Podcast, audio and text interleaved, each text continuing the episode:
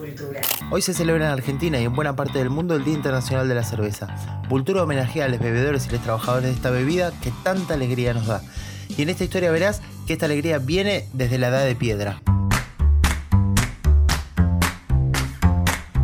Cuentan las lenguas que un hongo unicelular invisible a los ojos se alojó en un grano feculento y esperó en estado de latencia el momento de comer. Creció en el agua de la lluvia que por capricho de la tormenta encontró lugar para acumularse en un barril de granos de cebada a la intemperie y se hinchó.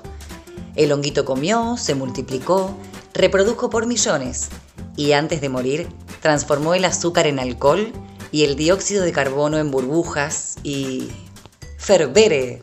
Dicen los que saben que a la cerveza ya la bebían desde el Neolítico, al finalizar la Edad de Piedra, cuando los sumerios de la Baja Mesopotamia registraron en tablitas de arcilla una bebida llamada sicaru.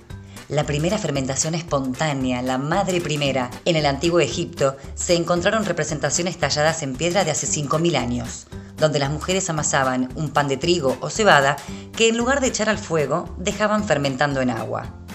También cuentan que solo se bebía en los rituales, cuando se honraba a los dioses o celebraba a los muertos. Las ancestras de la birra vienen desde tiempos antiguos, de los pueblos andinos que fermentaban el maíz, los orientales el arroz y los africanos el mijo y el sorgo.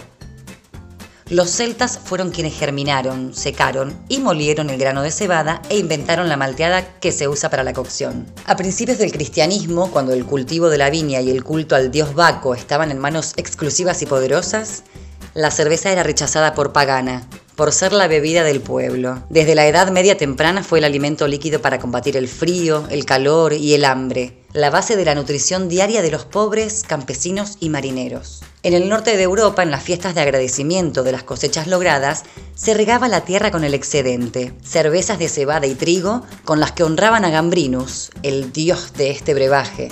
La industria inició en los monasterios, donde encerraron las recetas, pusieron las fórmulas en secreto y prohibieron el lúpulo, esa flor conservante y desconocida, que si se popularizaba podía desestabilizar el gran negocio de la iglesia. Cuentan los que saben que en las plantaciones clandestinas se inició la resistencia y que para 1556 cayeron todas las prohibiciones a la flor lupulada que le daría el amargor y el origen a la cerveza que hoy conocemos.